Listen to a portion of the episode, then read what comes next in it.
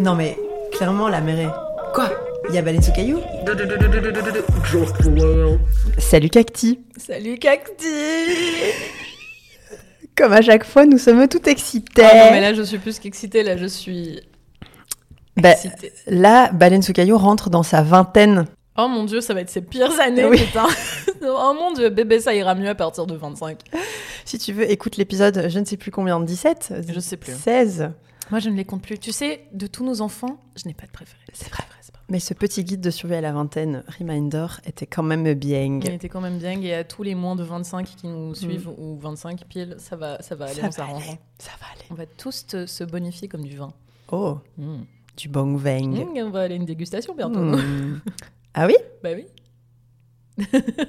T'avais pas mis que t'étais intéressée. J'étais là, how trentenaire is that?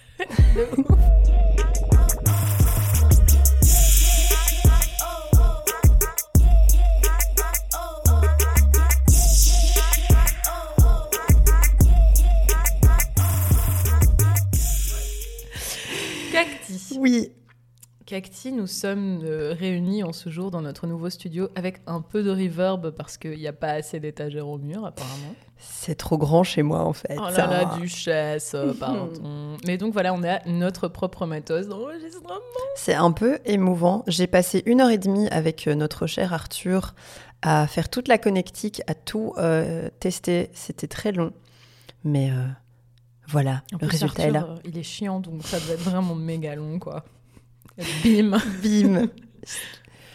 en parlant de ça, Ah, Arthur est un homme, parlons-en. De quoi qu'on va parler aujourd'hui? C'est un vaste sujet, le féminisme, mais on s'est dit, ne serait-il pas temps d'en parler? Parce qu'on est quand même deux féministes qui avons un podcast, même si on n'a jamais proclamé que c'était un podcast féministe. Alors figurez-vous que ça fait tellement longtemps qu'on n'a pas record que moi j'étais à, alors question 1 et Asma me fait mais les stats? Le, le jeu que tout le monde attend? Oui que j'ai très bien préparé Oui. J'ai mis des sources, ok Non, parce que je mets toujours des sources, mais je vais un peu plus les, les développer. Alors, j'ai écrit un disclaimer énorme euh, avec plein de fautes de frappe, tellement je suis en Ah Donc, disclaimer, ces statistiques sont très binaires. Parce que. Voilà. Est-ce qu'elles sont américaines? Non. Il y en a des américaines dedans, mais elles sont pas toutes américaines. Ok Donc, elles sont très binaires, malheureusement. Donc, sorry aux adelphes qui ne se reconnaissent pas dans le genre féminin ou masculin. Mais euh, on est là. On pense à vous. On est là, on pense à vous et faites quand même le jeu avec nous. Alors, j'adore parce que tu te fous de ma gueule en mode genre, tu vas parler en Amérique, à nous et pas que. Alors, à Hollywood. À Chicago à Hollywood. Dans, dans- l'industrie du cinéma américain. Euh, quel pourcentage de rôles parlés Hmm. sont tenus par des hommes Donc il y a des rôles pas parlés, Oui. genre euh, de la figuration, Oui, euh, être juste euh, ou belle et Mhm. tais-toi. Donc combien ont euh, Quel, pourcent quel pourcentage des rôles parlés hollywoodiens sont tenus par des hommes? 80. T'as été, t'as, t'as été fort négative. Ah ok. Mais t'as été assez négative en même temps. 60, Non, c'est 70. 70. Ah. C'est quand même beaucoup. C'est vrai que c'est beaucoup. Moi, ce que je kiffe trop, c'est faire le test de Bechdel à chaque fois. Oui, j'allais le mentionner en mode, genre, regardez, il y a du background à mes stats, mais oui. Ce test, il est hyper cool, mais en fait, t'as même certains films qui sont quand même bons, qui le passent pas. Ouais, tu vois, c'est vrai. Qui ont des sujets cool euh, et ouais. tout, et qui le passent pas. Mais et aussi, genre, je pense pas non plus que ce soit parce que le test, le, le film passe le test que le film est nécessairement bon, tu vois. Certes. Parce que je suis sûre que Barbie, euh, princesse, peut-être il passe Barbie Casse-Noisette, elle parle beaucoup, mais... euh, Tu vois, genre. Mais est-ce qu'elle parle d'autre chose que des garçons? Mais oui, elle parle, de... elle parle des noisettes. Elle parle de son carrosse. J'ai- pas vu euh, Casse-Noisette, euh, je m'y connais pas en ballet. Moi, je l'ai vu euh, beaucoup trop de fois avec ma petite sœur quand elle était petite. Oh. Barbie Casse-Noisette, Oui, elle avait la cassette. Ah, donc tu connais le plot? Ouais. Hmm. Si vous entendez des miaulements, c'est mon chat Et si vous qui est dans la une pièce. porte qui vient de se fermer hyper brutalement, c'est Arthur et sa masculinité toxique. Putain. Je t'aime. Alors, euh, quel est l'écart salarial moyen Oh. entre les femmes et les hommes En quoi? En pourcentage? Un pourcentage. 2 euros. 2,50 euros. 50. Ah, mince. Euh, 20%. Moins Mhm. 10 9. 9. Mais c'est quand même pas mal. C'est beaucoup C'est trop. quand même beaucoup trop. Ça devrait même pas Et exister. j'aimerais que chaque homme que je croise désormais me donne un peu de moula. Donne-moi 9%. Donne-moi 9% de ta moula. Oh, putain, vas-y, je vais pouvoir terminer. Ouais. et tout, Ça va être trop bien. Ikea. Alors, euh, ici, euh, une statistique un peu plus branchée Internet, mais qui Mmh. date d'il y a deux ans. Pour les geeks. Un Pour vous les geeks qui vont à Made in Asia, putain. Non, pardon, c'est non. A cut. En 2019, combien de fois dans le monde est-ce que les mots féminisme et féministe ont été mentionnés sur Internet au total? Waouh, la personne qui a fait cette statistique. euh, Bah non, c'est des bots, enfin, genre. Ouais, bah les bots qui ont fait ces statistiques. Bravo euh, les bots. Waouh, euh, c'est une très très bonne question. Euh, un million, deux millions, euh, un milliard 66 millions de fois. 66 millions. De... Donc en fait, c'est vraiment. Moi, je trouve que maintenant le mot féminisme et féministe et tout, vraiment, c'est du clickbait aussi, tu Oui. vois. Genre, c'est. voilà. Peut-on être trop féministe? Peut-on être trop à cab? J'allais le dire. Parce que Meredith est trop à cab. Oui, quelqu'un dans cette maison me l'a dit. C'est Arthur. Arthur m'a dit que j'étais trop cab. Et moi, je trouve ça accablant. Cab. Est-ce que tu vas encore en vacances à Acapulco?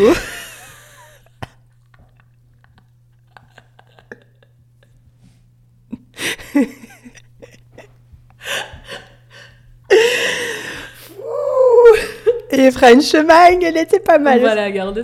Ouais. Petite interlude. Excusez-nous. Alors, selon une étude américaine, ok, Ah. ok, ok, sur 33, waouh, les chiffres, sur 3143 adultes interrogés, et je mentionne cette étude parce qu'elle est intéressante. Eh ben, je vais pas te poser une question, je vais juste te le dire, tu vois. D'accord. Donc, selon une étude américaine, sur 3143 adultes interrogés, eh ben, les adultes blancs ont plus tendance à associer le féminisme à des caractéristiques négatives que les personnes noires et hispaniques interrogées. Donc, Convergence des luttes. ben voilà, et en fait, euh, c'est quelque chose qu'on a déjà vu par rapport au vote euh, pour Trump, où en fait, la majorité de, de- de- des femmes qui avaient voté pour lui, c'était des femmes blanches, quoi. Bah oui. Genre vraiment, c'était la catastrophe. Et euh, en fait, j'ai déjà lu pas mal de choses intéressantes là-dessus. Euh, en fait, quand t'es une femme, mais que t'es une femme blanche, ben, quand ça t'arrange, ben, t'es blanche avant d'être une femme, en fait. Et donc c'est ça ce qui s'est passé Mm. euh, dans, dans, dans les, les élections. Voilà, donc à ton avis, quel pourcentage des adultes blancs interrogés par cette même étude disaient que le féminisme était polarisant? Donc dans le sens de oui, enfin voilà, ça fait trop d'extrêmes. hein. Ouais. euh, Pourquoi est-ce que nous ne sommes pas une grande famille humaniste? Voilà, tenons-nous la main Oui. et mangeons du popcorn. Euh, Combien de pourcentage euh, Lot C'est 60, 70 49. Punaise, je suis nulle aujourd'hui. Mais t'es fatigué. Mais je crois que je suis trop euh, biaisée dans, ce, Oui, c'est vrai, dans c'est ces statistiques. Et euh, voilà, et donc en fait, il y a 34% des personnes noires interrogées qui disaient la même chose et 36% des personnes hispaniques interrogées. Donc vraiment, c'est c'est très intéressant par rapport à la convergence des luttes. Quoi. Nous en reparlerons. Euh, alors ça, j'ai trouvé ça super intéressant. Euh, bon, là pour, je veux dire, les femmes, mais bon, pas- On, se- on se Voilà, comprend. on se comprend. Euh, Ok. Très difficile à formuler. Les femmes euh, ont un risque de combien de pourcents de plus que les hommes de mourir dans un accident de voiture? Et après, je vais expliquer pourquoi. C'est vraiment hyper intéressant. C'est beaucoup ou c'est pas beaucoup? C'est beaucoup. C'est beaucoup? C'est beaucoup plus. Ouais. Euh, 55%. 47 47. Et en fait, c'est parce que tu vois, je sais pas comment on le dit en français, donc excusez-moi, mais les crash tests de mise, les, les, les mannequins que tu mets dans les voitures pour Ouais. faire les crash tests, en fait, sont euh, des corps normés masculins. Du coup, il y a une différence de poids, il y a une différence de taille, il n'y a pas de poitrine, tous des trucs comme ça. Et donc, Mhm. en fait, euh, ça fonctionne. Tous les, les, les, les- les trucs qui t'aident en cas de, de crash sont faits pour des corps masculins.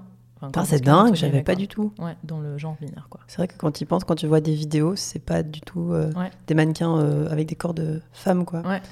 Mmh. Et du coup, c'est voilà, t'es placé différemment dans le siège, etc. Et du coup, Ouais. en fait, enfin, les, les, l'airbag euh, enfin, s'ouvrent différemment sur toi. euh, ta, ta ceinture te retient pas de la même manière. Enfin voilà. Donc, Comme quoi, voilà. Et c'est euh, selon une étude qui s'est étalée sur 11 ans euh, à l'université de Virginie sur 45 000 victimes d'accidents de voiture. Donc c'était long et fastidieux. Eh bien, merci pour cette statistique hyper intéressante. Et pour une dernière stat très optimiste, Mm. au rythme actuel, combien d'années est-ce qu'on va mettre à fermer l'écart entre les gens? Donc l'écart genre de traitement salarial, euh, enfin le sexisme de manière très très très générale quoi, Dans le monde, dans le monde. oh punaise. Euh, 150 ans, 200, 108. 108. Dans un 50 ans. Nanana. Eh ben, euh, courage. Allez, Allez, bonne soirée. allez bisous les petites sœurs. Oh yeah.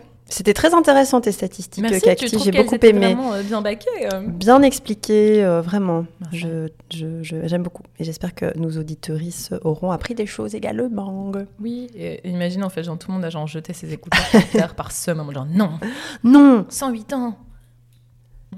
Cacti, Oui. c'est quoi pour toi le féminisme?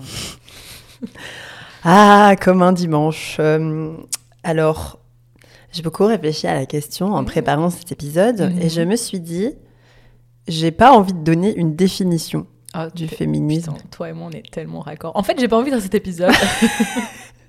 voilà, salut. Allez, salut C'est trop pour moi. Euh, trop de charge mentale. Non, je... Pour moi, le féminisme, c'est un truc qui est quotidien, en fait. C'est pas une définition un peu abstraite avec des mots compliqués. euh, et, euh, et le féminisme, il est dans chaque facette de ma vie. Du matin, quand je me lève, au soir, quand je me couche. Même si des fois, j'aime bien prendre des petites pauses, hein, parce que c'est des fois très fatigant. Euh, et encore, je pense qu'il y a des gens qui militent beaucoup plus que moi. Et euh, j'ai essayé de trouver des exemples dans mon quotidien où euh, je me heurte en fait à des à l'évidence qu'on a encore euh, besoin du féminisme plus que jamais. Et ça commence euh, dans les milieux les plus proches de moi, genre au boulot. Euh, il y a un an, un an et demi, j'ai essayé de de convaincre mes collègues d'utiliser l'écriture inclusive. Euh, on m'a demandé de faire des PowerPoint euh, pour expliquer pourquoi est-ce qu'il fallait utiliser l'écriture inclusive, euh, quels étaient les avantages, les inconvénients, ce qui était compliqué et tout. Je peux comprendre que des fois c'est un peu tiré par les cheveux l'écriture inclusive et que c'est peut-être pas accessible à tout le monde. C'est pas euh, toujours lisible. Et ça, Voilà. mais c'est un vrai argument, genre. Mais je trouve qu'on Voilà. peut trouver des compromis, genre Oui, par voilà. exemple utiliser, euh, je sais pas moi, les, deux mots, genre entrepreneur, ouais. entrepreneuse. Ou des plus gros lettrages aussi. Enfin, faut Voilà. penser aux personnes dyslexiques. euh. Exactement. Et euh, je m'attendais quand même à un accueil euh, assez euh, sympa de cette euh, demande. Et on lui a lancé des tomates. Mais il y a vraiment des personnes, qui n'étaient pas que des hommes, qui m'ont limite craché à la gueule que ça, c'était pas possible, qu'ils n'utiliseraient jamais l'écriture inclusive, qu'ils avaient la flemme. Euh, après, je ne mets pas tous dans le même sac parce qu'il y en a qui étaient de mon côté, quoi, et qui ont écrit des analyses entières en écriture inclusive, et j'étais là, yo my bro. Mais euh, voilà, j'étais un peu euh, choquée parce que j'ai l'impression quand même de traîner dans des milieux euh, et de choisir à peu près des boulots où les gens sont ouverts d'esprit, mais, mais ça m'a quand même fait bizarre de devoir prouver que c'était important. Donc voilà un, exemple. Ça, je, l'apprends à personne dans la rue, tous les jours, que Dieu, notre Seigneur, fait. Quand quelqu'un me fait chier ou, ou même euh, ou fait chier les, des autres aussi même en fait, euh, pas que moi. euh. Et sinon dans un, un, prisme un peu plus positif, bah, je pense que c'est soutenir, mettre en avant des initiatives et des actions d'autres, plutôt que d'essayer de briller plus que quelqu'un, essayer d'être ben, soutenante dans, dans, dans mon combat aussi, quoi. Ne pas, ne pas moi me mettre forcément en avant dans ce que je fais. Et euh, je pense que les partages sur les réseaux sociaux, les trucs que je fais, euh, peut-être pas quotidiennement, mais quand même très souvent, euh, Bah, laisser la parole aux concernés, en fait. ouais aussi, ça c'est Et important. relayer. Ouais, c'est ça. Et j'ai mis l'exemple du podcast. Comme tu disais au début, on, on l'estampille pas officiellement podcast féministe, mais je pense que c'est tellement un truc qui est en nous que dans les messages qu'on distille un peu tout le temps, bah, c'est toujours un peu là, quoi. Mais particulièrement aujourd'hui. Oui. Et toi, Cacti, c'est quoi pour toi le féminisme Alors, j'ai rarement écrit des trucs euh, aussi euh, cucu. Ah. Mais euh, donc, en fait, euh, j'ai mis c'est se soutenir, s'entraider, prendre plus de place, foutre la paix aux femmes qui veulent pas la même chose que nous, vivre et laisser vivre en gros. Et en fait, c'est parce que j'ai mis hyper longtemps à ne plus penser de façon binaire, genre t'es féministe, ça veut dire tu luttes et tu te masculinises quelque part, tu vois, genre t'es là, genre tu prends plein, c'est Mm. genre, euh, genre girl boss, machin et tout, alors qu'en fait girl boss, euh, non, craignos capitaliste, non. Euh, et que les meufs qui restent dans des rôles classiques, eh ben, c'est des nunuches qui ont le cerveau lavé. En fait, c'est pas du tout ça. Donc vraiment, j'essaye d'être dans une comme genre mon féminisme au quotidien, c'est genre ouais, tenir compte de mes privilèges et relayer plutôt que de parler à la place des gens. Ouais. Et, euh, et euh, ouais, laisser vivre en fait. Voilà. Et euh, m'énerver quand même. Parce que je, je m'énerve beaucoup. Ouais. Mais, Mais euh, tu participes aussi. Enfin, tu as fait partie du cercle féministe de l'ULB. oui, tu n'es pas que en, en passif. Oui, oui. Ça arrive, mais ça va, ça va, je parle à ta place, par- excuse-moi. Ouais, voilà, tu parles à la place de la concernée. Excuse-moi. Quand et comment est-ce que tu as compris que tu étais féministe? Où est-ce que tu étais? Qu'est-ce que tu portais? Qu'est-ce que tu faisais? Qu'est-ce que tu faisais? Ben, En Tu fait, j'étais euh, au supermarché et j'ai vu le rayon, euh, le rayon euh, machine à laver qui n'y a pas au supermarché. Putain, j'ai cru que t'allais vraiment dire un truc en mode genre t'as vu des trucs roses et t'étais là. Non. oh mon dieu. Mais donc, qu'est-ce qui est- qui- quelle est la, la genèse? Ben, la genèse, en fait, ça m'a fait très bizarre que tu poses cette question parce que c'est un peu comme si tu demandais quand est-ce que tu as su que tu étais queer, tu vois? Ah, je l'ai toujours été. Ah ouais, je le savais depuis toujours. Et euh, bah je sais pas en fait. Je, je trouve que c'est un truc qui, pardon. C'est comme, comme euh, mon identité euh, queer. C'est un truc qui, au fur et à mesure du temps, s'est construit. C'est c'est comme un, un cheminement, tu vois. C'est via les gens que j'ai rencontrés, que j'ai côtoyés. Enfin, tu sais, tu c'est c'est peut-être pas des questions auxquelles je m'intéressais ou même dont j'étais euh, comment on dit euh, consciente. Hmm. et que c'est euh, des gens autour de moi genre toi par exemple qui m'ont qui m'ont amené dans ce milieu horrible Oh, du féminisme. Je suis désolée. et oui. Et c'est aussi je pense une sensibilité tu vois. Genre il y a, y, a y, y a des personnes euh, à qui ça parle pas du tout quoi Ouais, et qui sont concernées Mais tu oui, vois Des fois, il y a des gens, voilà, mais ça, c'est de nouveau les privilèges, tu vois. Oui. Si t'as un autre privilège qui pèse plus, bah t'es là en mode genre, bah non, je m'en fous, tu vois. oui ou alors les normes te conviennent en fait Oui. et toi du coup tu as eu euh, ce, ce moment d'épiphanie euh, Oui, oui, oui, j'ai eu un moment d'épiphanie. Genre, entre mes 17 et mes euh, 19 ans, genre, ouais, entre euh, ouais, la fin euh, de mes études secondaires et donc le début de la fac, j'étais très, très, très fort sur une euh, plateforme de blog qui s'appelle Tumblr. Mm. Et vu que je suis anglophone, bah, j'étais. Enfin, et que c'est anglophone, il y avait très, très, très peu de contenu francophone dessus. Et, euh, et ben. euh, j'avais commencé du coup à, à suivre des féministes, euh, etc. Parce que bon, quand même, du côté anglophone, il y a toujours un- une petite étape oui, oui, au-dessus euh, du côté francophone, quoi. Euh, parce que surtout, ben, on lit des traductions, euh, des trucs comme ça. Et euh, du coup, j'ai commencé à m'intéresser à ça. Donc, j'ai suivi des gens, j'ai lu des opinions, et, vraiment, et aussi j'ai lu du vécu, du vécu personnel d'autres gens. Et du coup, ça m'a permis de me poser des questions par rapport à mon propre vécu et à mes propres expériences. Et en fait, je me suis dit, eh, mais en fait, les meufs dont j'étais jalouse au lycée, c'est pas des connasses, j'ai de la misogynie intériorisée, et qu'est-ce que je peux faire par rapport à ça? Genre, moi, vraiment, je, enfin, je pensais des trucs, mais hyper problématiques, quoi.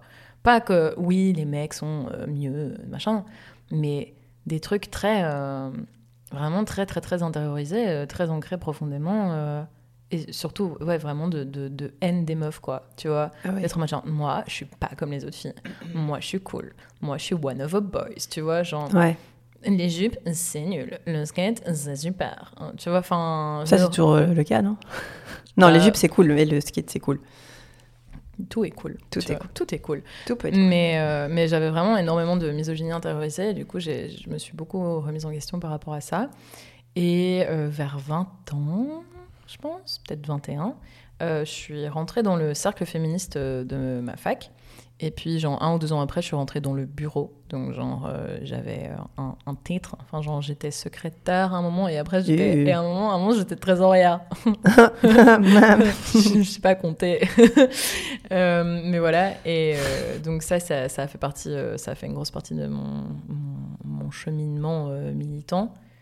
et ben justement, en parlant, en parlant de cheminement oui. militant... Oui il y a un petit euh, dico du, du, militantisme. Mais oui, on s'est dit que il y a quand même des mots. Euh... En fait, je me suis dit que ça serait intéressant de faire ça parce que euh, donc mon coloc il est venu euh, aux Journées du matrimoine nous écouter. Et c'était un des rares garçons, monsieur, dans la salle. Et après, on a un peu débriefé et tout. Et il me dit c'était hyper intéressant et tout, mais moi j'avais l'impression d'être un peu pas de, de tu vois, il y, y, a des codes quand même dans ce, dans ce milieu-là, surtout quand on, on, est entre nous, tu vois. Et du coup, je me suis dit, mais en fait, c'est vrai qu'on utilise toujours plein de mots qui pour nous sont acquis. logiques, acquis, mmh. et que en fait, c'est quand même un jargon. Et on n'est pas là pour dire, euh, on va vous éduquer et euh, t'as qu'à lire un livre, tu vois. Mais je me suis dit, ça peut être intéressant aussi mmh. de voir nous notre point de vue sur ces mots-là. Ouais. Donc voilà, le dico de la parfaite féministe, c'est comme ça qu'on l'a appelé. Euh, mais c'est de, l'humour, hein, parce qu'il n'y a, pas de, hein, a pas de féminisme parfait. Euh, voilà. Au loin de là, et euh, c'est pas ce qu'on veut en fait. Euh, du coup, sororité, c'est intéressant, mais enfin, comme son nom l'indique, ça vient du latin soror qui signifie sœur. Et euh, c'est un petit, un petit post Insta que j'ai trouvé, que j'ai enregistré pour, pour cet épisode, parce que je me dis, ah, c'est intéressant. C'était un mot qui était d'abord utilisé dans le contexte religieux au Moyen-Âge. Euh, et il dessinait des communautés religieuses de femmes, obviously. Euh, et dans ces communautés, les femmes avaient souvent plus de liberté que les femmes mariées parce qu'elles n'étaient pas soumises euh, à l'autorité d'un homme à part notre Seigneur Dieu. Confère, confère l'épisode avec Apolline. Ouais, ouais. important, important. Euh, et c'est des femmes qui vivaient en autonomie, qui pouvaient s'instruire, etc. Un peu euh, béguinage style. Et ça a été petit à petit mis de côté au profit évidemment de la construction patriarcale de l'image de la femme, euh, qui est quelqu'un qui, qui, a un bon parti comme mari, qui ne parle pas trop fort, euh, et qui surtout est en compétition avec les autres femmes. Et donc cette idée de sororité s'est petit à petit effacée euh, à travers le temps à cause de ça. C'est vraiment une union qui existait là et qui a été quand même assez peu entretenue et valorisée. Mais aujourd'hui, je pense que c'est en train de, de, renaître avec euh, tous les, les bah, surtout les réseaux sociaux. Je trouve que le militantisme, moi, le militantisme, je le, je le trouve surtout sur les réseaux sociaux, en tout cas. Euh, où, euh, où, les femmes sont en train de, de, de reprendre ce pouvoir et de, de pouvoir réaffirmer leur, leur sororité. Et il y a évidemment les blogs, les podcasts, qui sont vraiment des espaces en fait d'expression qui avaient été peut-être enlevés au fil du temps, quoi. C'était la petite histoire euh, de la sororité. Alors euh, ici nous avons non-mixité, qui est un des trucs dont on a déjà beaucoup parlé. Ouais, Alors ouais. Asma et moi, on n'est pas tout le temps d'accord. C'est ça. Ça arrive. Pas, des fois, on n'est pas d'accord. Et du coup, la non-mixité, c'est un des trucs dont on a le plus parlé. Euh, donc ici, petite définition.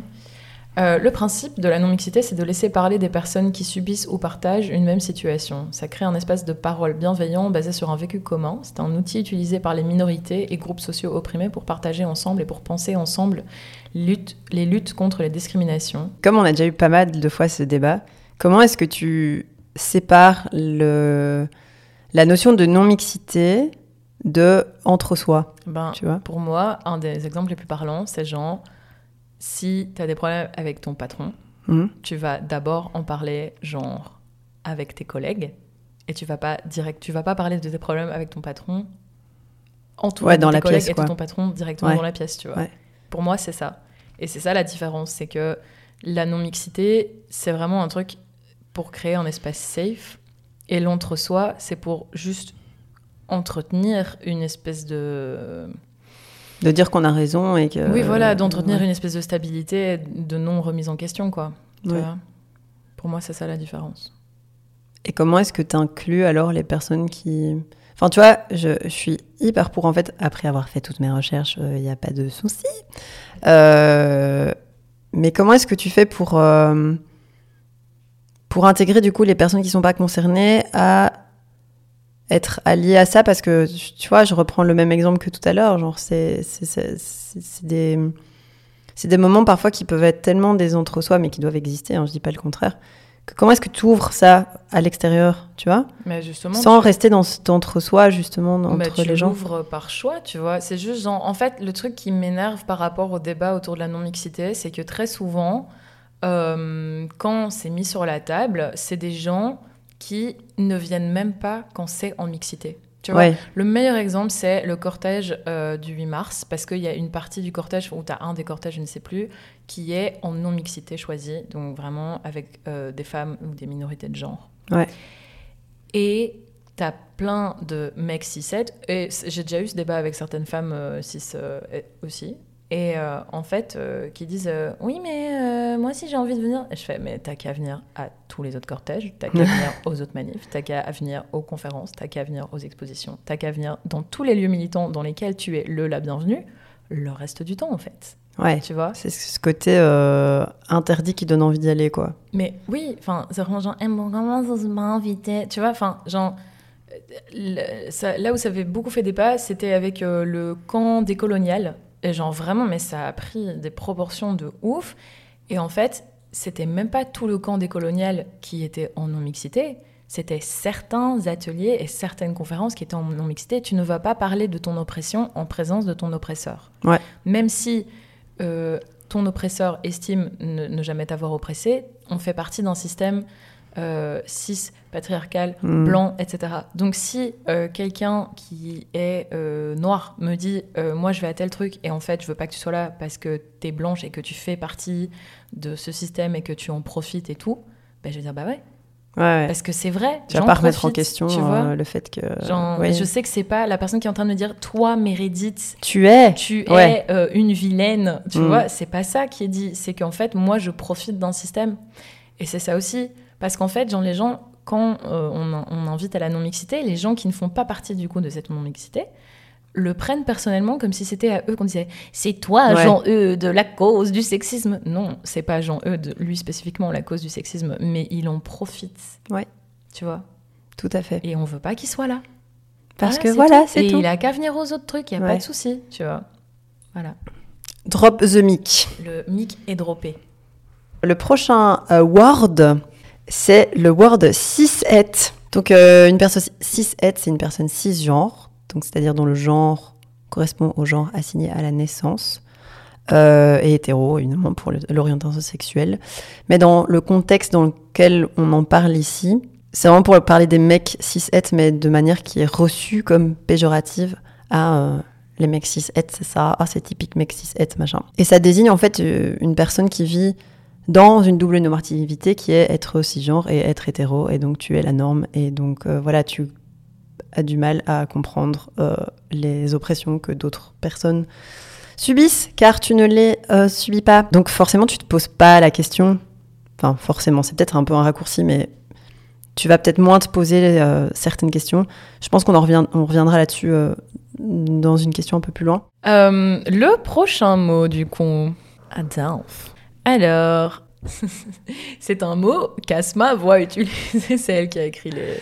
Oui, c'est moi qui ai écrit les définitions. Et donc, je disais que bah, moi, personnellement, c'est un mot qu'il y a un ou deux ans, j'entendais jamais. Non, moi non et plus. que j'entends de plus en plus, en fait. Mais je pense que for the c'est- good, hein, Mais oui, euh, for the better. Je pense aussi que c'est des, des personnes trans qui ont, Oui. qui ont amené ça sur le devant de la scène et je leur, je leur suis très reconnaissante parce que, reconnaissante parce que c'est vraiment hyper pratique comme mot. Donc, c'est un mot du grec ancien d'abord utilisé dans le domaine de la botanique. Et oui, le saviez-vous? Bah non Puis ça a pris la signification du mot frère ou sœur de quelqu'un. Aujourd'hui, c'est un mot fort utilisé dans la communauté LGBTQIA+, car il permet de désigner quelqu'un sans indi- indiquer son genre. Ouais, c'est hyper cool de dire Oui. Et l'adelphité, c'est genre la sororité, mais sans genre, quoi. C'est ça. Et euh, moi, je trouve qu'il y a toujours ce problème en français où tout est genré, quoi. Et genre, c'est impossible, il n'y a pas le neutre. Enfin, ça Mm. commence à arriver, mais c'est tellement euh, euh, anecdotique Ouais. euh, comme... Mm, mm. Enfin, voilà. Et aussi, tout le monde, bah, ça c'est de nouveau par rapport à l'écriture inclusive et tout, mais à l'oral, par exemple. il y a Ça t'émeut. Non, non, j'ai roté. Une des plus grandes peurs de Meredith, c'est d'enregistrer et roter. Ouais. Shit happens. Ben, je sais plus ce que j'allais dire. Oui, euh, que un des, un des problèmes à l'oral, en fait, du langage euh, inclusif, c'est que tu as plusieurs façons de le faire aussi, et tout le monde n'a pas forcément le même. Donc, par exemple, il y a des personnes à l'écrit ou à l'oral qui mettent, par exemple, un X à la fin d'un mot. Ouais. Euh, par exemple, euh, je sais pas, euh, tu, tu, tu mets genre Jolix, et en fait, genre, ça veut dire joli ou joli, tu vois. Bah, Le, en fait, le militantisme aussi, ça fluctue. et Il y a Ouais, des de trucs ouf. qui sont utilisés par certains groupes, et puis Ouais. tu te dis, ok, c'est pas oppressant, et puis en fait, si, tu vois. Enfin, c'est comme par exemple, moi, mon insulte préférée, c'est plouc, et en fait, récemment, j'ai appris que c'est euh, classiste comme insulte. Ah ouais. Et du coup, je suis genre, merde, ça va être quoi Vous, là, vous, on se rend compte un peu du, du, du casse-tête que ça peut être aussi euh, le militantisme. en Oui, fait, mais je pense que euh, c'est cool de juste, euh, quand on te fait remarquer qu'un truc que t'as fait est une erreur, Ouais. de juste faire Ah oui, d'accord, bah merci de me l'avoir fait Oui, remarquer, voilà. je vais y penser. Et de pas, en fait, dans le militantisme, il faut pas prendre les choses personnellement. Je dis pas qu'il faut en avoir rien à foutre, mais c'est juste genre, on se sent trop pointé du doigt quand, quand les gens mm, mettent en avant une erreur qu'on a faite et en fait, enfin. Oui, et puis ça, comme je disais au début, c'est un truc qui s'apprend, qui se construit. Enfin, c'est pas des choses qui sont innées, vu que c'est pas des choses qu'on a apprises euh, Bah euh, en grandissant forcément. Donc, euh, c'est pas qu'est-ce qu'on nous dit à l'école, hein, n'est-ce pas? À l'école, on nous dit le genre. Non, c'est quoi L'adjectif s'accorde avec le masculin? Oui, non, le euh, masculin l'emporte. Le voilà. masculin l'emporte. ben, Mais déjà, rien que ça, mais mon Dieu, c'est tellement problématique. Mais Ouais. soit. Anyway, réformer l'enseignement. Euh, le prochain mot, c'est notre préféré, c'est le patriarcat. J'ai trouvé une définition qui était assez cool du patriarcat, parce que ça, ça l'a hum, divisé en plusieurs euh, parties, tu vois. Comme dans le dictionnaire. Euh, ouais, mais c'était mieux que le dictionnaire. En cas. Et donc, j'ai trouvé cette définition sur brut Ah. voilà, c'est tout. Voilà, euh, bonsoir. Euh, et donc le patriarcat, c'est d'abord un schéma familial qui renvoie à la figure paternelle et autoritaire euh, du daddy. Hein. Je rigole. J'essaie de faire du militantisme humoristique. C'est aussi un modèle d'organisation sociale où les hommes détiennent les rôles dits importants, je dis bien dits importants, comme patron, dirigeant et artiste renommé et euh, où c'est les, les, les, les mecs cis et blancs vieux qui prennent euh, des décisions pour les femmes euh, qui n'ont pas eu le choix d'être dans certaines situations. Just saying. Niquez-vous. Hein? My body, my choice. Euh, on le retrouve aussi, le patriarcat, dans la culture populaire via le male gaze, c'est-à-dire le point de vue de l'homme sur euh, toute chose de la vie. Et je sais pas pourquoi, enfin si je sais pourquoi, moi c'est directement pensé à la vie d'Adèle. Ah, j'adore parce que moi je pensais au porno. Ah, bah voilà. Que la vie d'Adèle est un porno déguisé. Euh, Bonjour, je suis porno. C'est pas un porno. Et puis tout pour ta oh, c'est un porno. Et euh, où, euh, je pense que c'est euh, un. Les ciseaux. Non, mais, mais rien ne va. Ça c'est- existe pas, les ciseaux, hein. Si, ça existe, les Ah, ça ciseaux. existe. Ah, je l'ai jamais. Ça existe, les ciseaux. Ah, c'est juste pas la seule position que les femmes font quand elles euh, font le coït. Que les personnes. Ouais, mais, euh, mais j'ai jamais, euh, j'ai jamais fait ça. Euh, je pensais que ça existait pas. En Si. fait, parce que toutes mes potes, enfin toutes les personnes à vulve que je connais m'ont tellement fait en mode genre c'est pas un vrai truc. Non, c'est pas un vrai truc dans, au point où on, on s'imagine. Tu vois, genre, tu fais. euh, quand t'es en relation avec quelqu'un, tu fais pas le ciseau à chaque fois que tu couches avec quoi, tu vois. C'est pas genre. euh, c'est pas un. euh, Mais j'ai des problèmes de logistique là. missionnaire, genre- tu vois. Non, mais vraiment, je, je- je suis en train de penser. Je suis en mode genre, mais il y a un. How do you do? How do you do it? J'allais dire, je vais te 04. montrer, mais non, euh, on va non, éviter. Tu es mon ami platonique. Et donc nous disions, euh, oui, qu'il y avait le male gaze, donc le point de vue de l'homme sur un toute chose qui existe et qui se retrouve parce que la plupart des films sont produits, réalisés, écrits par des hommes euh, qui parlent de femmes. Mhm. Et donc on parlait justement euh, en off, euh, en mangeant, qu'il y a Oui, parce qu'on est vidéo amis dans la vraie vie. oui, on fait d'autres trucs, genre manger. Une vidéo qui est sortie il y a pas longtemps sur des meufs sur TikTok qui, se la un, oui voilà, qui se foutent un peu de la gueule de comment est-ce que euh, chaque situation de la vie d'une femme est représentée dans les films. Genre euh, quand elle a le cœur brisé, elle mange de la glace devant un film en petit rentre, shorty, euh, tu vois. Et quand elle rentre du travail, genre, elle se fout genre, directement en soutif et elle boit du Mhm. vin dans sa cuisine. Moi, je fais souvent ça dans, tout à l'heure. Asma, elle a ouvert son frigo et elle a sorti de chou-fleur. Et genre, elle a juste croqué en me regardant. Et elle me fait, bah quoi, j'adore le chou-fleur. So what? Donc voilà, donc franchement, euh, les réalisateurs euh, pensent Non. au chou-fleur. Voilà. Voilà. Les choux-fleurs sont pas assez représentés dans les films. et enfin, euh, et non des moindres, c'est un système de domination qui a des conséquences, n'est-ce pas, telles que des discriminations en tout genre, l'écart salarial dont nous parlions dans les statistiques, la charge mentale et les violences domestiques sexistes et sexuelles, et j'en passe, et des meilleurs. Vive le patriarcat J'adore être une zouze, c'est vraiment super. Yeah Intersectionnalité. Alors, C'est étudier les formes de domination, non pas de manière séparée, mais comme s'imbriquant les unes dans les autres, dans leur intersection. On part du principe que le sexisme, le racisme, l'homophobie ou tout autre rapport de domination sont liés. On peut subir plusieurs formes d'oppression en même temps. Et là, J'ai mis une elle a petite dit. Pour moi, le féminisme doit, en majuscule, être intersectionnel et ne pas reproduire des inégalités. Alors, cette définition vient du Wiktionary et moi, j'aimerais rajouter quelque chose. C'est que, euh, donc je dis ça en tant que personne blanche, valide, euh, queer certes, mais j'ai pas encore, j'ai pas encore vécu une homophobie, donc Mhm. euh, ça va, mais bon, on n'est pas à l'abri. euh, d'une petite remarque. pas à l'abri d'une petite remarque. Euh, mais du coup, enfin voilà, moi j'ai énormément de privilèges et en fait j'ai remarqué que des fois il y a des féministes euh, blanches, 6 ou 6-7 qui disent qu'elles sont féministes intersectionnelles. Mais en fait, tu es féministe intersectionnelle quand toi tu es à l'intersectionnalité des luttes en fait. Tu vois? Par exemple, Ah toi ouais, tu es ouais. une féministe intersectionnelle. Ouais. Mais, Ouais. mais moi pas du coup. Tu vois? Ouais. Mais je suis pour le féminisme intersectionnel. Donc je pense que c'est c'est- c'est bien de C'est rajouter une nuance importante. mais en fait, et ça aussi, ça me rappelle que euh, j'ai eu une discussion avec un pote et euh, on parlait du fait d'être allié et il a dit moi, je ne dirais pas de moi-même que je suis un allié. C'est pas à moi de décider que je suis un allié. Genre, je Hmm. voudrais être un allié, mais c'est pas à moi de le décider. Je Mais dis, quel homme mais je Mais, sais, mais, Mais je suis hyper bien entourée. mais je vois. Franchement, là maintenant, je suis entourée de mecs bien.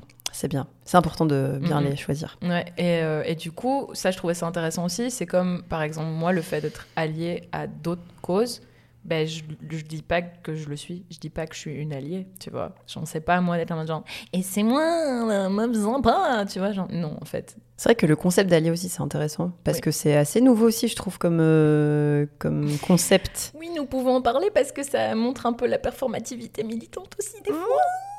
Dont j'ai pu faire preuve, donc euh, Bah oui, autocritique. Mais euh, il y a des gens qui pensaient sincèrement que le A dans LGBT, Non. c'était pour allié. Je suis Je pense sans que, voix. Mais je pense que à la putain, base, les gars, lisez des... Enfin, je mais- sais pas. mais- ouais, mais, mais, euh, écoute, je pense à la base c'était une blague, et- Ah. mais que du coup des gens l'ont pris vraiment au sérieux. C'est devenu une légende urbaine. Ouais, genre, mais si le A c'est pour un allié. Hmm, Voilà, Ok, bon, ben... c'est pour aller vous faire foutre. Pardon, voilà, cut, celle-là c'était pas ma meilleure. Je te rends. Mais tu voulais faire l'autre aussi Parce que je trouve qu'elles sont Oui. vachement liées, en fait. Bon, allez.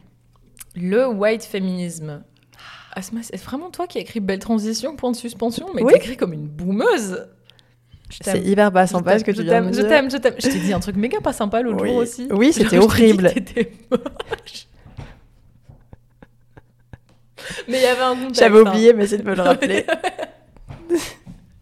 pas, pas que j'étais moche, mais que Non. tu l'avais dit.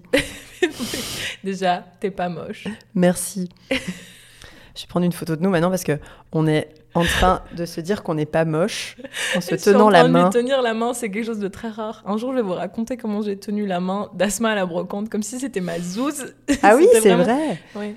Je suis pas très contact physique en fait, c'est ça qu'il faut savoir sur moi.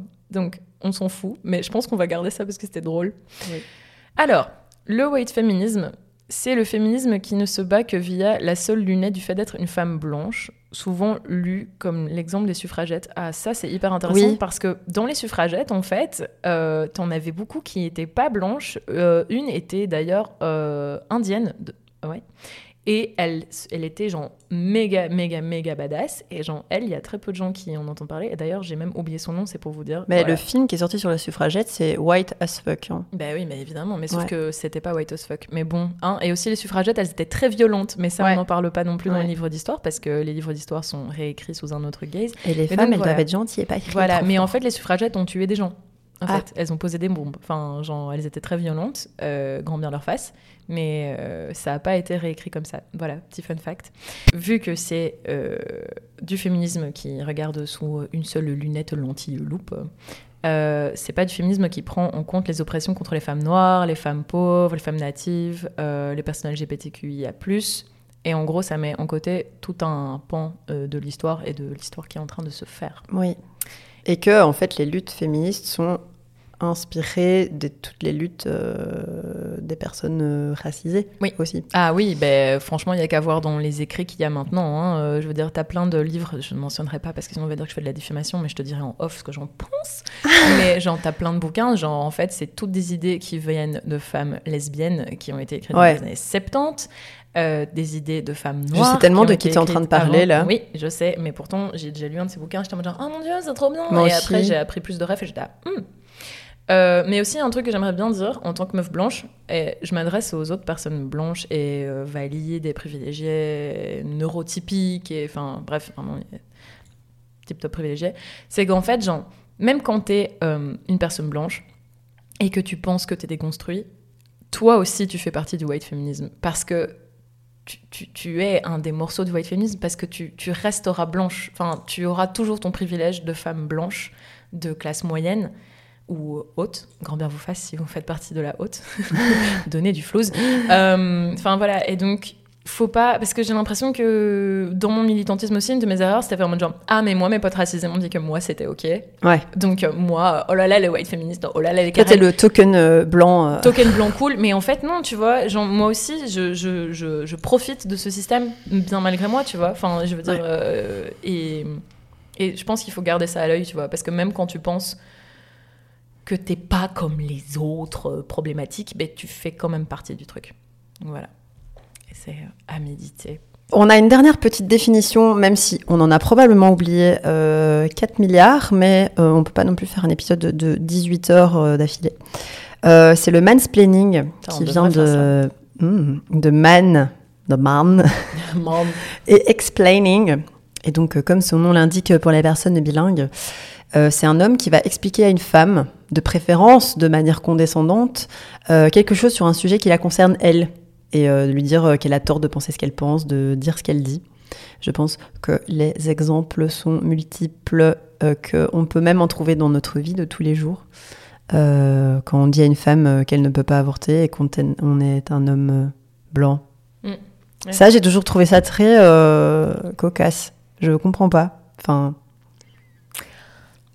le concept. Enfin, Bah, écoute, moi non plus, je comprends pas le concept, mais aussi, je pense que dans le militantisme, quand tu penses d'une certaine façon, enfin, en fait, même pas juste dans le militantisme, quand tu penses d'une certaine façon et que tu es entouré de personnes qui pensent de la même façon que toi, ça t'échappe totalement que d'autres gens pensent différemment. oui, bah, c'était instructif. C'est vraiment euh, ça, ça, ça amène la discussion. Ouais, vraiment. ouais. Moi, j'aime bien. Ouais, on est un peu parti en chasse dans le truc, Ouais, mais euh, on avait des choses à dire. Et on en a encore d'autres à dire. Ah oui, Zébavi Euh, Tu fais quoi, Cacoti Oui. Quand euh, tu trouves que euh, là, le, féminisme, euh, lutter, etc., ça Ouais. devient un peu. comment tu dis en français? Overwhelm. Ouais, Comment tu le dis? Un- Comment on dit en français? Un, like un overwhelming Comment tu dis? Overwhelming. Euh, quand ça devient trop. Quand ça devient Oui, trop. Qu'est-ce que tu trop. fais? Ce que je fais, ben, ce que j'ai fait, c'est à un moment, j'ai eu une saturation de comptes. euh, Enfin, enfin, j'ai suivi beaucoup de comptes militants, féministes, etc. sur Insta. Et il y a un moment, quand je scrollais, je voyais que ça, mais genre tout le temps. Et j'avais tout le temps des des messages euh, qui sont difficiles à. Enfin, c'est dur parfois, tu vois, le, le, le- le système euh, d'oppression dans lequel on est, euh, des femmes qui se font battre, tabassées, euh, des. des... Je sais pas, c'est vraiment un, million de trucs différents. Et, euh, comme il y a tout ce problème toujours des bulles euh, sur les réseaux sociaux, tu vois que ce qui t'intéresse ou que ce qui va aller dans ton sens ou tout ce qui est dans ton milieu. Et, euh, et moi, à un moment, j'ai fait, mais en fait, j'en peux plus, quoi.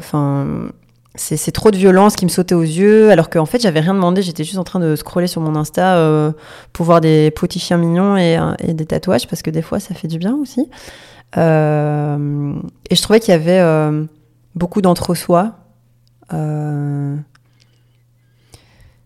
Ce qui, des fois, me dérange, mais enfin, soit. Et beaucoup de, comme je disais, de contenu monothématique, en fait. Et je me suis dit, en fait, je vais unfollow pas mal de comptes. Je l'ai un peu fait à contre-coeur, mais c'était ça où vraiment je pétais un câble, quoi. Surtout pendant la, la période Covid où on était un peu tous, tout le temps sur les réseaux. Je sais plus si tu l'as dit dans la question, mais tu as parlé de privilèges. Et c'est clairement un privilège de pouvoir faire ça et de oublier, entre guillemets, deux secondes euh, la- les oppressions euh, que d'autres personnes peuvent subir euh, de manière beaucoup plus dure. Enfin, voilà, c'est un peu ça que, que je fais. Et si, et si je me sens pas bien par rapport à ça, bah, j'en parle autour de, autour de moi et je me dis, ah ouais, il n'y a pas que moi qui me sens euh, overwhelmed euh, par tout ça, quoi. Mm. Voilà. Et toi Bah, euh, je vais rebondir sur ce que tu viens de dire parce que j'ai écrit que je voulais dire en premier que j'ai le privilège de pouvoir, en tant que femme blanche cis de classe moyenne qui subit pas vraiment beaucoup d'oppression, d'appuyer sur le bouton off quand c'est trop. C'est vraiment un luxe. En fait, c'est un luxe et un privilège que plein d'autres femmes n'ont pas. Ouais. Euh, genre, il y a des femmes, elles, elles sont militantes, genre, elles- parce qu'elles elles doivent être militantes, enfin, et et c'est pas possible d'appuyer Mm. sur un bouton off, et moi, je peux me le permettre, quoi. Donc voilà, c'est ça important de le dire. Euh, j'ai fait une sorte de burn-out militant avec des guillemets quand même euh, lors de ma seconde année dans le cercle féministe à la fac. Euh, parce que je l'étais à la fac, je l'étais sur les réseaux, j'étais tant bien que mal féministe chez moi, mais je vivais avec le stéréotype d'un mec cis het qui se remet pas trop en question. Salut, ça va? Ça faisait longtemps qu'on n'avait pas parlé de lui. Voilà. J'espère que tu ramasses tes chaussettes maintenant. Et il écoute pas. Si, il nous écoute. Pourquoi il nous écouterait? Ah putain, ok, non. Mais toi, tu non, j'ai eu la mauvaise ref. Hein J'étais là, mais Mais qui ramasserait pas ses chaussettes non, rien. mais, Non, je vais pas dire ça, c'est horrible. Qui? Elle pensait que je parlais de mon père Mais elle parle tout le temps de son papa. Je me suis dit, Mais- c'était pas encore arrivé. Mais Gonze, non, pas du tout. Je parlais du mec avec qui j'ai vécu pendant 4 ans et demi. Oui, mais maintenant je vois bien, oui. Mais enfin...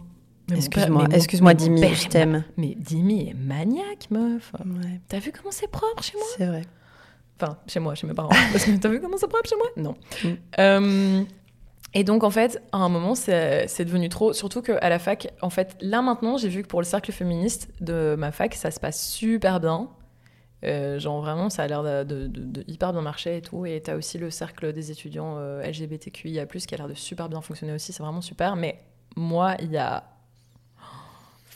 Ça commence à remonter tout Oh, ça. Fuck. Bref, mais genre moi, il y a genre 5 ans, enfin nous, on devait vraiment lutter pour avoir une présence, quoi. Genre, ils voulaient pas nous attribuer un local, on se prenait la tête avec le doyen, euh, enfin, ou le recteur, je sais plus, non, le recteur, bref, enfin, c'était vraiment, c'était la cata. Euh, du coup, c'était vraiment beaucoup, et puis euh, les autres cercles étudiants, ils en avaient vraiment après nous, enfin, genre, ils faisaient plein de trucs exprès pour nous provoquer et Ah tout. ouais, Enfin, ouais, ouais, non, non, c'était vraiment, c'était dingue, je te jure. Super. Je te dirais en off des trucs un peu. Ok. ouais. Et euh, aussi, du coup, j'étais euh, très très euh, présente sur Twitter.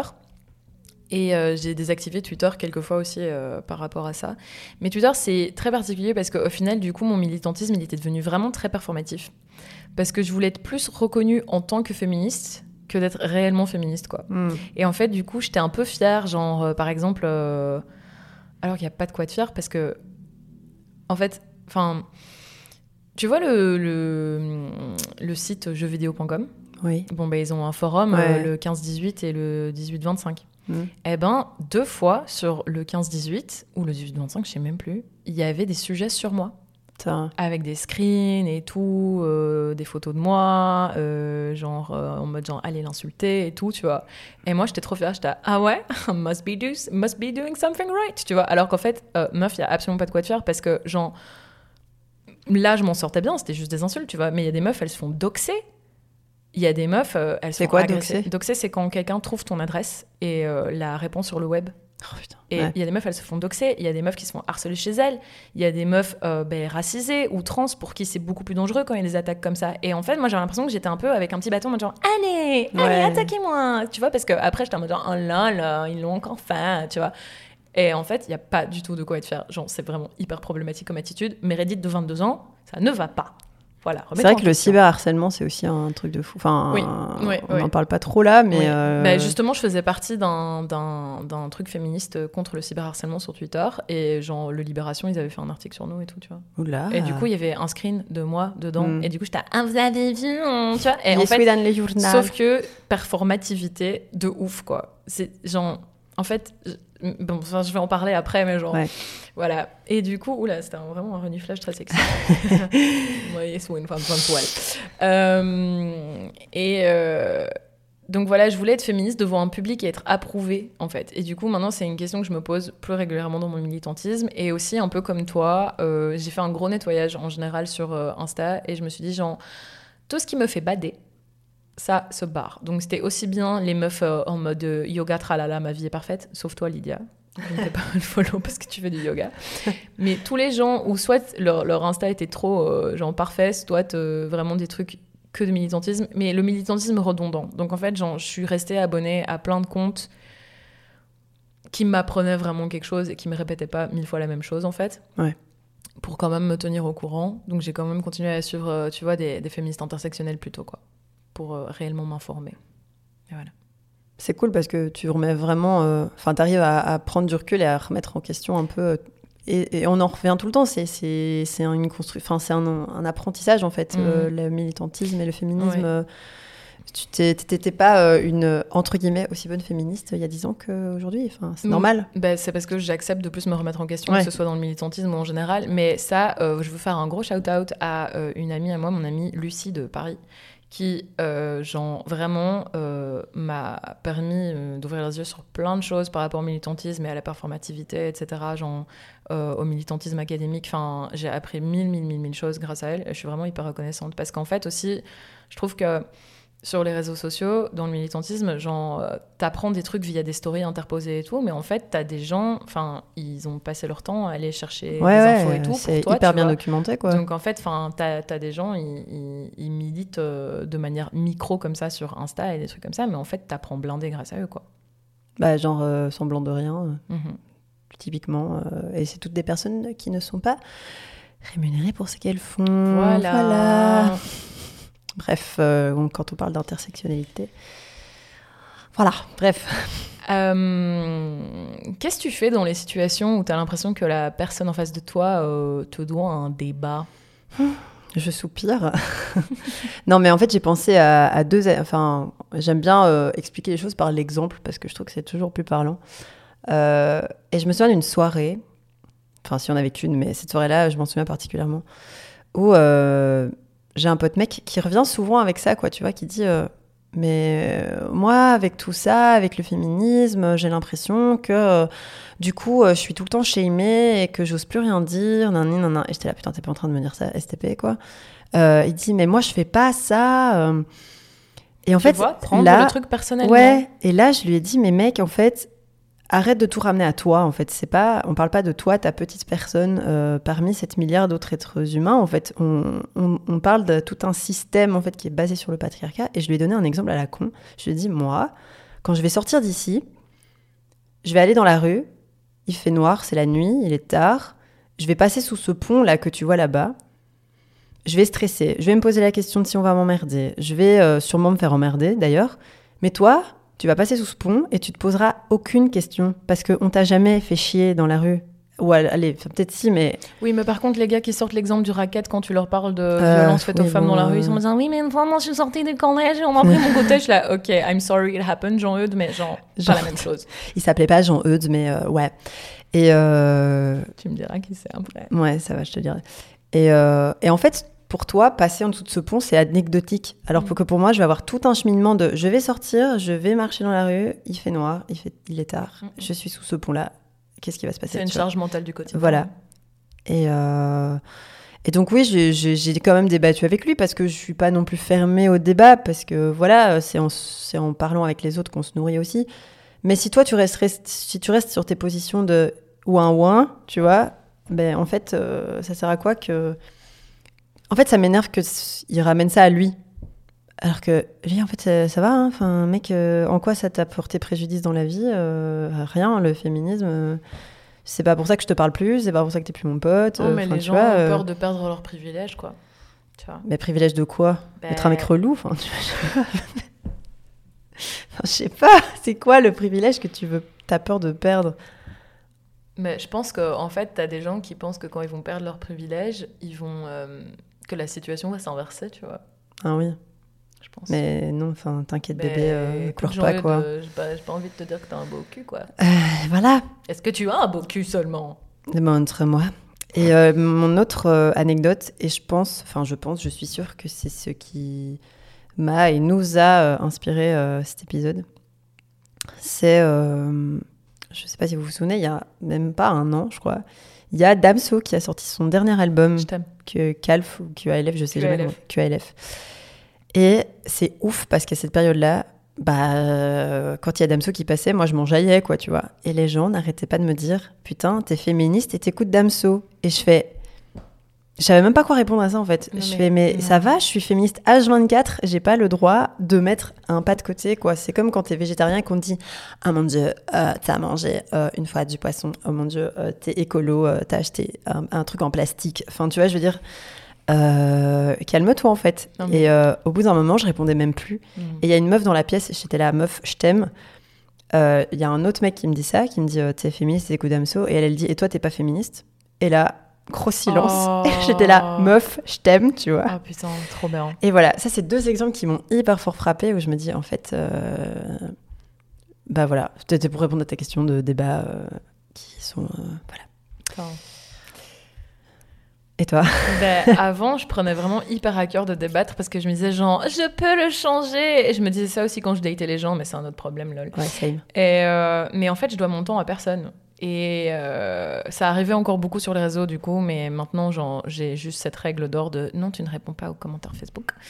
Euh, et euh, en face à face, ça arrive de plus en plus rarement parce que je suis quand même dans des cercles assez safe. Mais je me souviens qu'une fois, à ton anniversaire, Ah, il y a plusieurs années, merde. il y a un gars qui a commencé à débattre sur le féminisme. Je te dirai qui c'est après.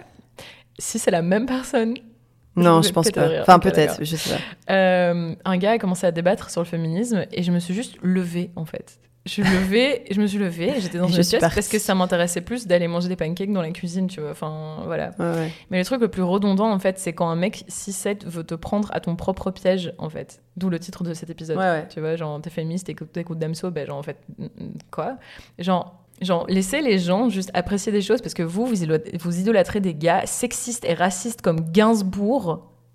Et moi, je connais Bruxelles Zoo par cœur et c'est moi le problème. Hmm. C'est bon, tu vois. Aussi, il faut se remettre un peu en question, genre, pourquoi est-ce que Damso, il est tout le temps pointé du doigt en mode genre, Hum, lui, il est sexiste. Mais Ah. genre, des, des mecs euh, blancs euh, classiques de la chanson française, en mode genre, oh, quel grand homme, quand même, tu vois. Vous êtes Ouais. raciste. C'est un monument de la chanson française. Voilà, hein, et du coup, j'ai écrit comme dernière phrase Oui, je suis agressive et non, je ne dois de la pédagogie à personne. Quand je fais de la pédagogie, je suis payée. Donc, si tu veux que je sois gentille avec toi, eh ben, tu me Tu me payes. payes. Ma gentillesse s'achète. non, bien. Voilà. Un bon drop the mic, euh, Mm. comme on les aime. Mmh. Ah, la Mm. question qu'on préfère. Putain, j'ai écrit tellement de trucs en.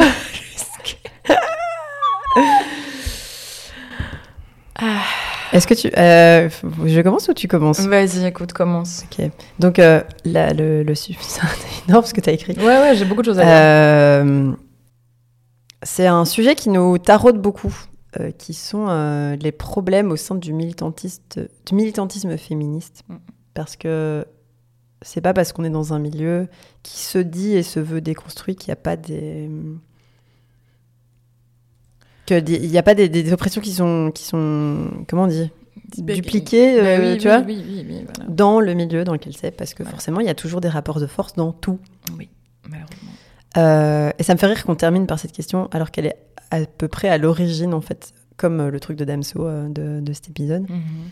Et euh, en fait, je suis tombée un jour encore sur un post Instagram d'une meuf qui s'appelle Salomé Lahoche et qui s'appelait J'en ai plein le derche. Et en fait, elle, elle avait utilisé la, une illustration de, tu vois, la meuf qui, qui a un, un bandeau euh, rouge dans les cheveux et qui montre son Rosie- biceps. là. Rosie Verivator, ouais. Ouais, elle connaît les noms, mais quelle femme. Euh, et du coup, je, ben forcément, ça, ça a attiré mon regard, quoi. Et en fait, dans ce poste-là, elle expliquait qu'elle était euh, hyper reconnaissante d'avoir côtoyé des milieux qui l'ont ouverte euh, à, des, à des nouvelles, euh, à des questions super importantes, mais euh, qu'il y a un moment dans, dans tout ça, il y a la pureté militante qui est arrivée et que ça a un peu euh, ébranlé tout ce monde-là dans lequel elle était depuis longtemps. Et euh, elle a commencé à en fait euh, s'auto-flageller et à se dire Est-ce que, est-ce que dans, mes, dans mes strips, je fais des persos assez inclusifs Est-ce que cette blague, elle n'est pas un peu limite Est-ce que je suis légitime à parler de tel ou tel truc? Et en fait, tout le temps, tout le temps, tout le temps, tout le temps, à se mettre cette charge mentale sur toi, alors que tu essayes déjà dans ton quotidien de faire comme tu peux. Et c'était des questions qui étaient dans sa tête, mais qui aussi revenaient tout le temps sur les réseaux. Et comme on disait, c'est toujours un truc qui revient, qui revient, qui revient dans les milieux hyper engagés, avec plein de comptes militants, là où vraiment il y a le, le cœur un peu du milieu militant. Euh, et, voilà, j'avais envie de vous lire un peu le, passage qui, moi, m'a hyper fort interpellée. Euh, et elle dit Mais seulement voilà, le féminisme que je pensais être l'instrument de ma liberté est en train de devenir un outil qui fait que je me censure, que je m'autoflagelle en permanence et que je tourne ma langue mille fois dans ma bouche avant d'exprimer la moindre opinion. Également, ça me rajoute une charge mentale de ouf. Car maintenant, en plus de devoir être bonne, successful, mais pas trop, et de décider de ce qu'on mange ce soir, je me dois aussi d'être parfaitement irréprochable et de prendre garde à surtout ne froisser personne. Folle ambiance. Je ne dis pas que les questions de vocabulaire et de syntaxe ne sont pas importantes. Effectivement, le langage est une arme et il permet de structurer la pensée.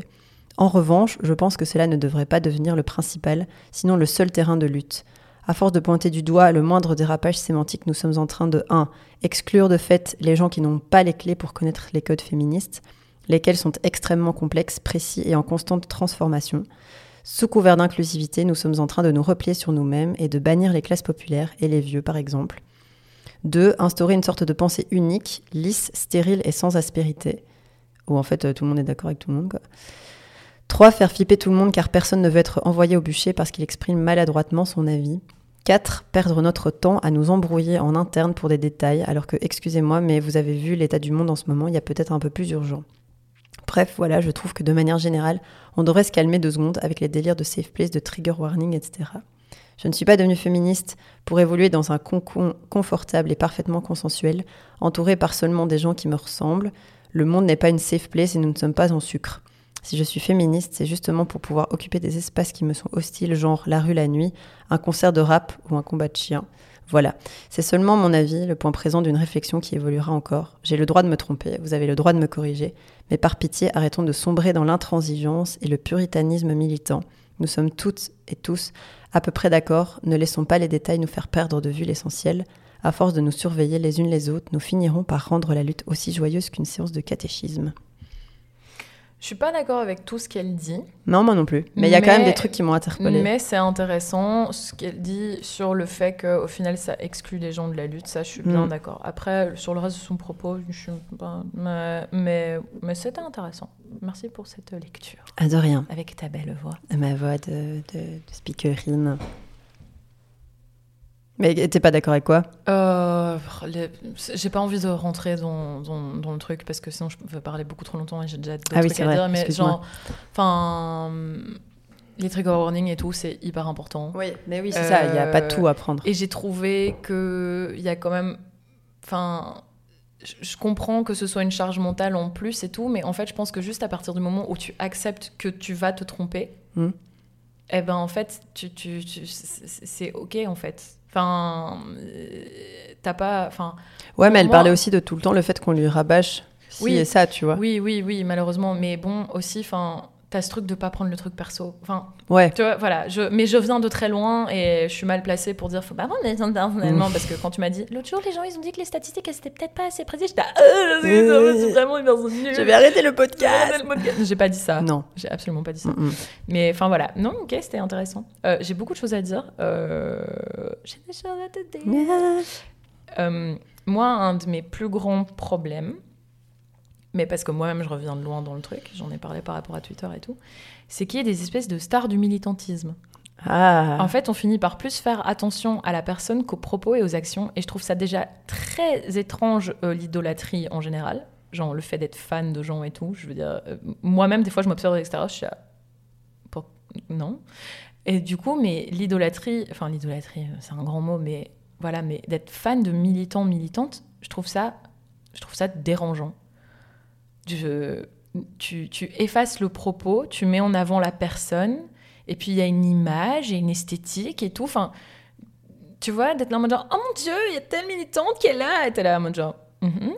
D'accord, c'est cool, elle va nous dire des choses intéressantes, on est juste excité parce qu'on l'a croisée. Tu vois ce que je veux dire? Ouais. Genre, voilà. Mais, euh, mais bon, enfin voilà, je, je suis pas en train de dire ça en mode genre, moi je suis au-dessus de ça. Non. Je croise Kristen Stewart, je peux. Am I better than everyone? Am I? better than everyone? Suivez-moi sur TikTok. Non, c'est une blague. J'ai pas TikTok. Si. Lié Tu me dois à resto. Lié à ça, il y a la performativité. Et donc, encore une fois, je critique pas ça comme si j'étais irréprochable, mais il y a vraiment quelque chose qui me gêne dedans.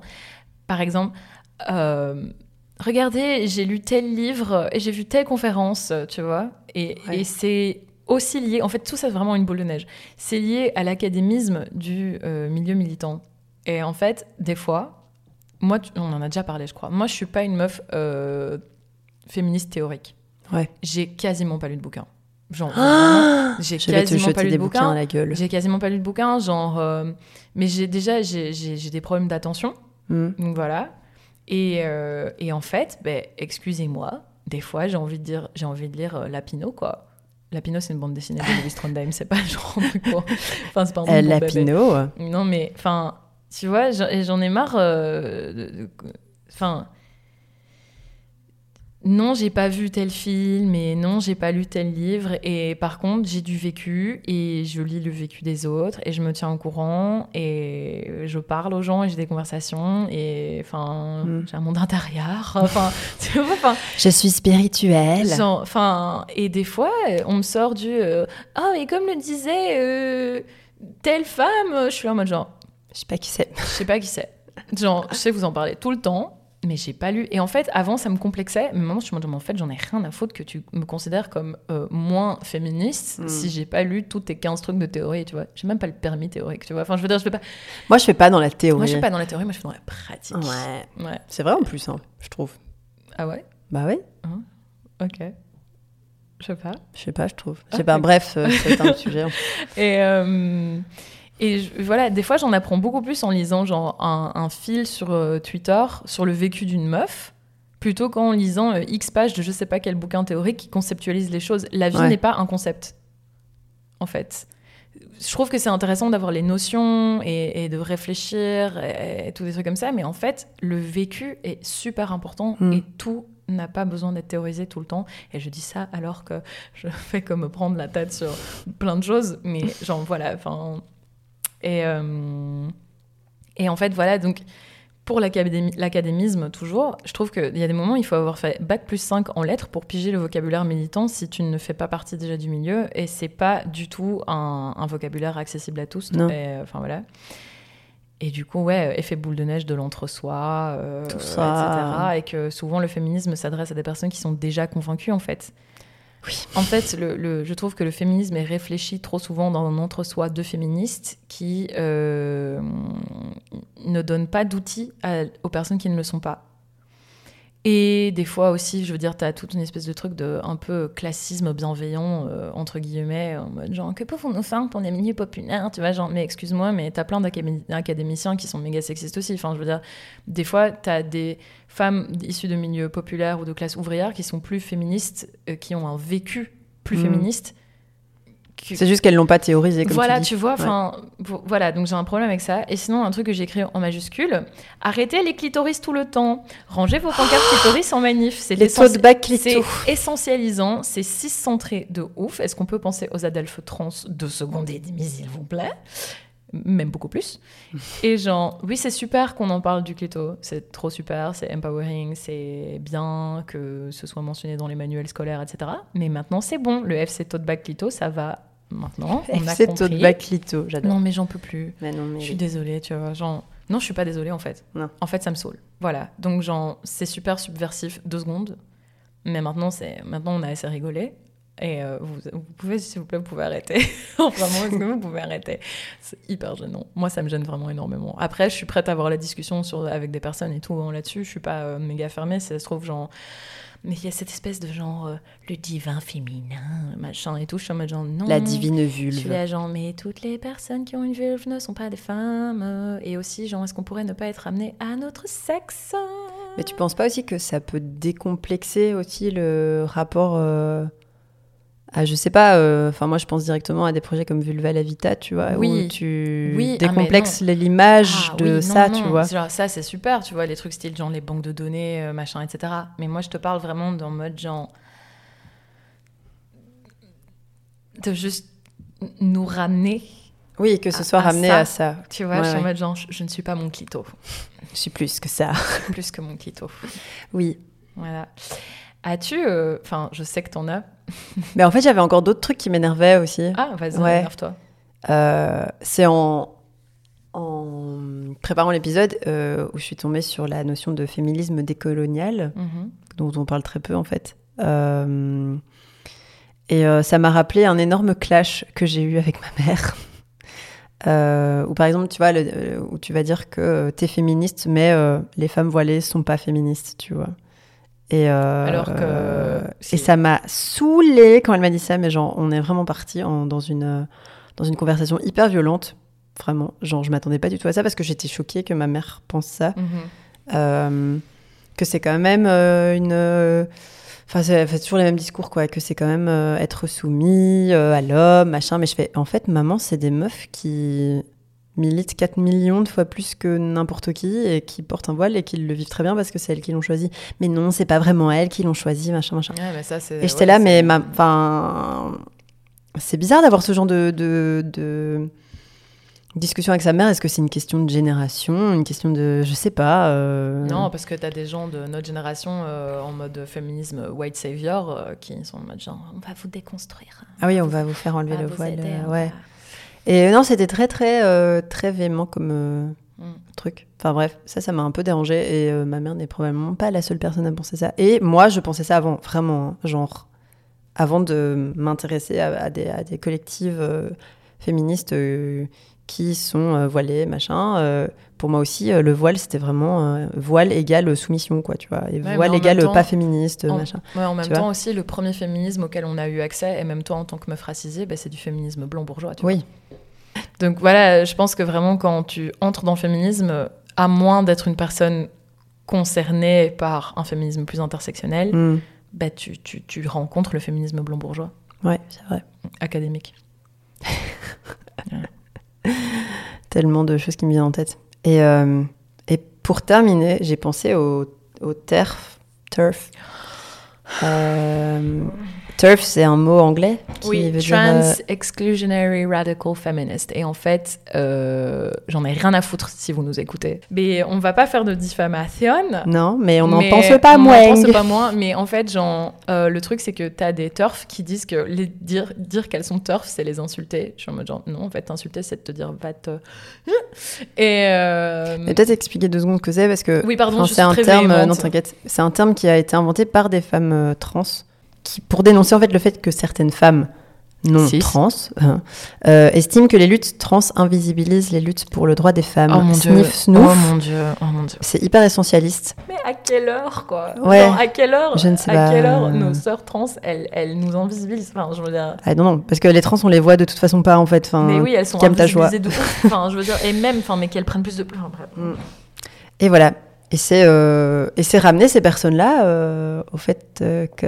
à leur appareil génital, Voilà. à leur, à leur vécu, quoi. Mm. Ouais. Et donc, euh, je trouve ça très problématique aussi. C'est méga problématique, c'est méga, méga, méga, méga problématique. Et il y en a plein, et vous êtes beaucoup à en suivre sur Instagram. Mais on le sait pas forcément en fait, c'est ça. Oui, Moi aussi, mais- j'ai découvert que je suivais des comptes Insta et j'étais là, ah oui, d'accord, salut. Oui, mais n'hésitez pas à me suivre pour que des fois je vous rappelle quel compte. Mais vraiment.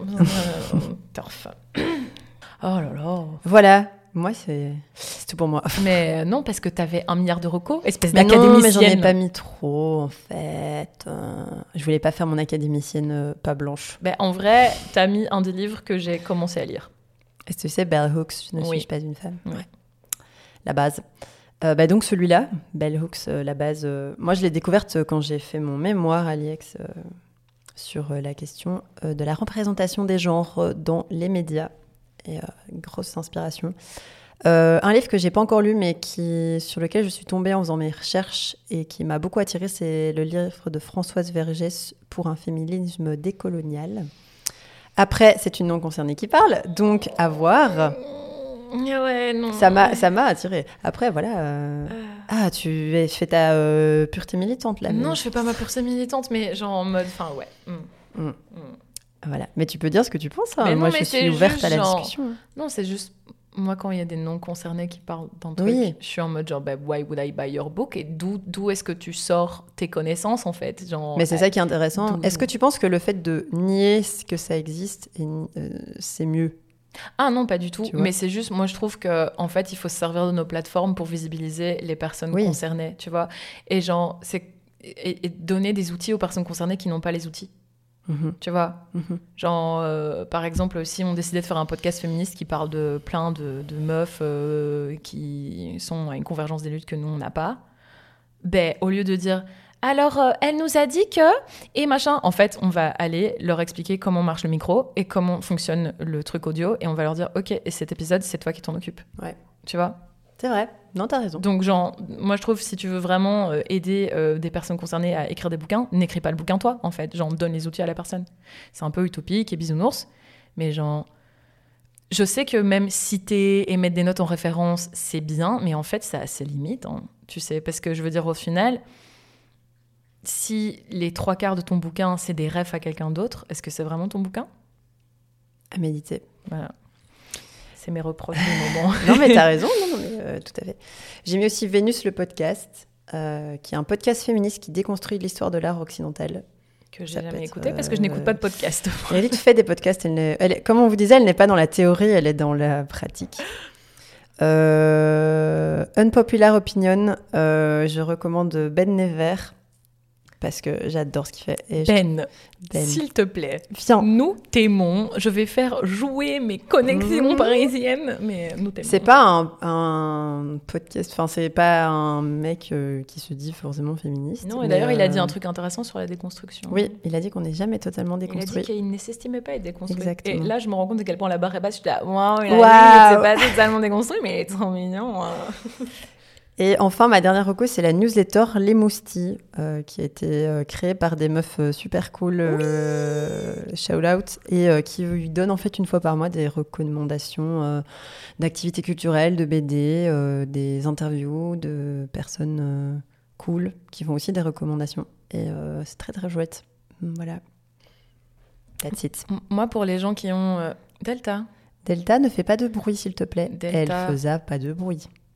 C'est un chat délicat. Ouais, attends, tu vas voir quand dans deux secondes elle va renverser un truc. Delta, on enregistre. euh. Euh, moi, recommandation, j'en ai pas beaucoup. Je dirais qu'un compte militant sur lequel j'apprends beaucoup, c'est celui de Blair Imani, qui en fait euh, fait un truc qui s'appelle Smarter in Seconds, et en fait, elle fait parler les concernés. Donc ça, c'est vraiment cool. Et c'est vraiment genre des vidéos de euh, 30 secondes, quoi, qui t'expliquent un concept militant. C'est vraiment cool. Ça, c'est cool. Ça s'appelle comment, tu dis? Euh, elle s'appelle Blair Imani. B-L-A-I-R I-M-A-N-I. C'est une American. Euh, et sinon aussi pour les personnes qui, comme moi, ont genre un attention span de deux secondes et demie en mode genre, oh, un oiseau. Et qui, quand il y a trop de mots, ils sont là, oh, ma tête. En vrai, j'adore lire, mais juste il y a des jours où je suis là, non. Et j'aime beaucoup les bandes dessinées et les trucs comme ça. Et donc en fait, je pense que quand on est déjà très au fait du militantisme, ça va peut-être pas vous apprendre grand-chose, mais si vous avez un peu envie de vous y mettre, euh, les livres de Liv Stromquist sont assez cool. Et je me souviens que je j'en avais offert un euh, à mon voisin de 18 ans en mode genre féministe toi. Et je pense que ça a marché. Donc euh, voilà. Et c'est tout pour moi. Eh ben, c'était. Bon, n'est-ce ça vous a plu et que ça vous a. Et si ça vous a pas plu, mais on Eh n'a rien ben, à euh, foutre. les haters, euh, C'était. euh, Je suis contente d'avoir fait cet épisode. Ça faisait longtemps que je voulais le faire. Ouais. Et euh, c'est chouette parce qu'on se rend compte que ben, on n'a quand même pas toujours des opinions euh, qui, qui, qui, qui se rejoignent. Ouais, ce que j'aime bien, c'est qu'on peut en discuter de manière Oui. genre vraiment chill. Et vraiment, genre. Et on s'apporte Ouais. des trucs où tu, ouais. tu, tu te remets en question, je me remets en question et, et on apprend comme ça. Et Mhm. je pense que sur ma petite route du féminisme, cela va beaucoup m'aider aussi. Euh, N'hésitez pas à, hum, à réagir à cet épisode. Je pense que voilà. Il y a des, il y a des, il y a des il y a de questions intéressantes qui peuvent être soulevées. Ça peut être euh, cool. Si vous pensez à d'autres mots auxquels on n'a pas pensé, qui sont quand même difficiles d'accès aussi euh, pour des personnes qui ne sont pas trop dans les milieux, euh, voilà, euh, suivez-nous sur les réseaux sociaux, Instagram et Facebook, et oui. Euh, Et sur notre site, Oui, on a un site internet maintenant, il ne faut pas l'oublier. C'est baleine-sous-caillou-podcast.com euh, où tout, tout, tout, tout est dessus, dans un seul endroit. Qu'est-ce qu'on peut encore dire d'autre Euh, On vous aime. On vous aime. stay tuned. Il y a encore plein de trucs qui arrivent qui sont très, très, très chouettes. Oh mon dieu, je suis si excitée. Oui, ça va être vraiment chouette. Je suis trop contente d'avoir enregistré un épisode, ça faisait super longtemps. Oui. On vous souhaite euh, une bonne journée, bonne soirée, peu importe où vous Bonne êtes vie, quand est-ce que vous écoutez ça. Et euh, À bientôt. un bisou.